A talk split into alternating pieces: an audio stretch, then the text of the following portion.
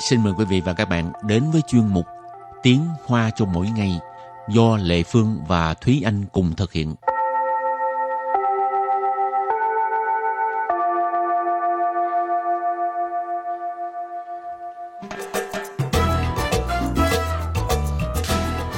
Thúy Anh xin chào các bạn. Lê Phương xin chào mọi người. Mình chuẩn bị quà rồi hả? Ừ, chuẩn bị rồi.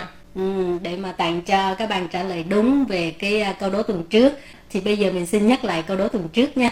Câu đố của tuần trước đó là dáng đi chậm chạp, vác nhà trên lưng. Rồi nữa?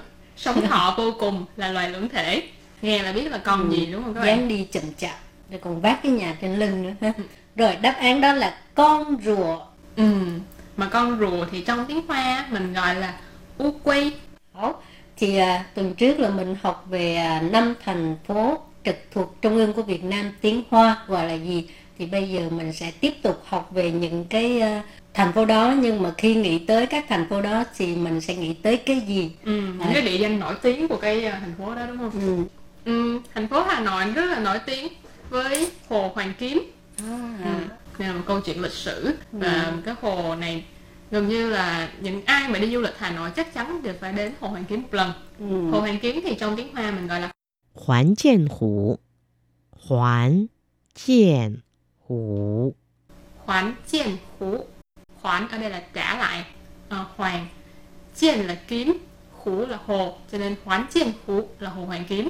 Hồ Hoàn Kiếm là có liên quan tới con rùa cho nên à, tuần trước mình mới đưa ra câu đố có con rùa đó ha Ừ. rồi Lê Phương còn nghĩ tới à, à, 36 phố cổ thì 36 phố cổ á, tiếng Hoa gọi là Giang Sử Liêu Củ Chê Giang Sử Liêu Củ Chê à, Giang Sử Liêu là 36 Củ Chê tức là phố cổ Thúy Anh cũng từng đi phố cổ, cảm thấy rất là thú vị. Đúng là rất là dễ lạc đường. Lê Phương có đi qua nhưng nó tối lắm rồi người ta gần như đóng cửa Lê Phương chỉ đi ra kiếm đồ ăn thôi cho nên không thấy phố cổ nó chẳng什么样子rồi kế tiếp thành phố thứ hai đó là Hải Phòng Ừ. thì nói tới Hải Phòng thì anh nghĩ tới cái gì Thật ra Thúy Anh chưa đi Hải Phòng bao giờ. nói đến Hải Phòng thì ở đây mọi người bảo là nhớ đến hoa phượng. Tại vì Hải Phòng á thì có một cái tên rất là đẹp đó là thành phố hoa phượng đỏ. Oh, ừ, ra dọc là hai con đường trồng rất là nhiều cây phượng đỏ. Ừ. chỉ hoa phượng tiếng hoa gọi là hoa gì? phượng tiếng hoa mình gọi là phượng hoàng mù phượng hoàng mù phượng hoàng mù ở đây à, phượng hoàng nghĩa là phượng hoàng mù là mọc cho nên phượng hoàng mù thật ra nếu như mình gọi dịch nó ra tiếng Việt, tiếng Hán Việt ấy thì mình gọi là cây phượng hoàng. Nhưng mà thật ra phượng hoàng mụ là mình hay gọi là cây phượng đỏ, cây hoa phượng. rồi thì à, Hải Phòng là thành phố cảng mà là thành phố cảng tiếng hoa gọi là 海港城市，海港城市， hải cảng sấn sự à, sấn sự là thành phố và tiếp theo thì mình đến thành phố Đà Nẵng. Thành phố Đà Nẵng tuần trước mình nói là Siem Reap và ừ. nói đến thành phố Đà Nẵng thì bây giờ chắc rất là nhiều bạn đều biết là một cái địa điểm du lịch rất là nổi tiếng của Đà Nẵng đó là cầu vàng. Cái ừ. cầu mà ừ. có hai cái tay nâng lên như vậy vậy đúng không? Thì Phương có đi qua rồi quá ừ. đẹp luôn. Chứ anh chưa có dịp đi tại vì chưa đi Đà Nẵng bao giờ. Cầu vàng thì tại vì nó có nó là cái bàn tay nâng lên như thế này. Cho nên trong tiếng Hoa mình gọi là phẫu sổ chinh chảo. Phẫu 手金桥， Phổ sổ chín cháo Phổ ở đây là Phật Sổ là bàn tay Chín là vàng Cháo là cầu Cho nên phổ sổ chín cháo là ý chỉ là cầu vàng ở Đà Nẵng ừ, thì à, cái cầu vàng đó thì nằm ở trong cái khu Bà Hill ừ. thì à, Bà Hill tiếng hoa gọi là 巴拿山，巴拿山， Ba Nã San thực ra là cái cái âm nó gần nhau thôi. Ờ, cho nên người ta mới đặt lại vậy cho dễ nhớ. Ba Nã San San là núi ha. Còn Ba Nã thì là một cái tên Bà Nà. Ờ, Thì cũng giống như tuần trước mình nói Cần Thơ Ừ. là dịch từ chữ Cần Thơ ra nghe nó giống giống nhau. Nhưng mà trước khi đến Cần Thơ thì mình phải đi qua thành phố Hồ Chí Minh trước. Thành phố Hồ Chí Minh là quê nhà của Thúy Anh. Và địa điểm du lịch rất là nổi tiếng ở ở, ở thành phố Hồ Chí Minh. Địa điểm du lịch nổi tiếng ở thành phố Hồ Chí Minh đó là à, nhà thờ Đức Bà. Ừ. Nhà thờ Đức Bà ở quận nhất. Thì à, ở đây mình thường là mình sẽ gọi nhà thờ Đức Bà là Hồng Giáo Thẳng. Hồng Giáo Thẳng. Hồng Giáo Thẳng tức là à, nhà thờ màu đỏ. Hồng Giáo Thẳng Hồng là màu đỏ và tại vì tường đặt ở bên ngoài là sơn màu đỏ rất là mang phong cách của thời xưa. Giáo thẳng thì là giáo đường à, mình gọi là nhà thờ. Ừ, rồi à, mỗi lần nhắc tới Sài Gòn á à, người Việt Nam Lệ Phương thấy nhất là người Việt Nam. À, á nói lộn người Đài Loan.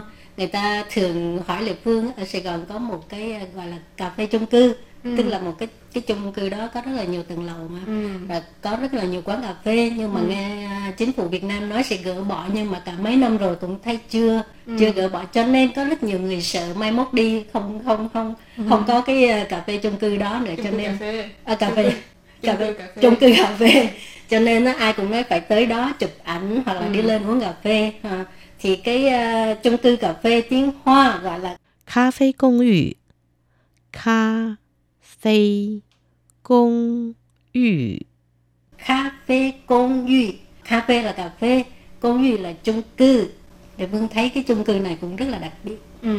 cũng rất là muốn có một dịp đi về ừ. thành phố Hồ Chí Minh để rồi đi đi thử cái cà phê này nhưng mà chưa bao giờ có dịp mà, mà đi mau lên không thôi mai mốt dở dở sữa là không có luôn á hy vọng là à, nó sẽ có một cái cách nào đó để mà hợp pháp hóa cái việc này hoặc là có thể giúp cho mọi người cũng với cái hình thức này mà à, tiếp tục phát triển tại vì thực sự là đây là một, đã trở thành một cái địa điểm du lịch Ừ. khá là nổi tiếng không chỉ là đối với người Sài Gòn và thành phố Hồ Chí Minh mà còn đối với những người khách du lịch nước ngoài nữa. Lệ Phương thấy hình như nổi tiếng đối với người Đài Loan nhiều hơn là nổi tiếng đối với người Việt Nam. Ừ, thật ra người người Việt Nam cũng rất là nhiều người biết về cái chỗ này. đâu có Lệ Phương hỏi bạn bè không ai biết. Từ Đài Loan nổi về Việt Nam. Ờ. Rồi, tiếp đến là thành phố Cần Thơ. Ừ, hồi nãy mình có nói là thành phố Cần Thơ. Ờ, Ừ, thành phố Cần Thơ là hoặc là gọi là chiến chú thì bài trước mình được có nói là thành phố Cần Thơ mình có thể dùng cả hai cách nói đó là Cần Thơ và chiến chú thì ở Cần Thơ có gì đặc biệt? Ở Cần Thơ là chúng ta sẽ nhớ đến chợ nổi. Chợ nổi tức là uh, chợ mà chúng ta ngồi đi trên thuyền chợ trên sông. Chợ trên sông trên thuyền. Tức là mọi người giao dịch trên thuyền ấy. Uh, thì ở đây mình sẽ gọi là Sủy sang thị trường Sủy sang thị trường Sủy sang thị trường Sủy là nước, sang ở bên trên. Ngày trước mình có học chữ sang rồi đúng không các bạn?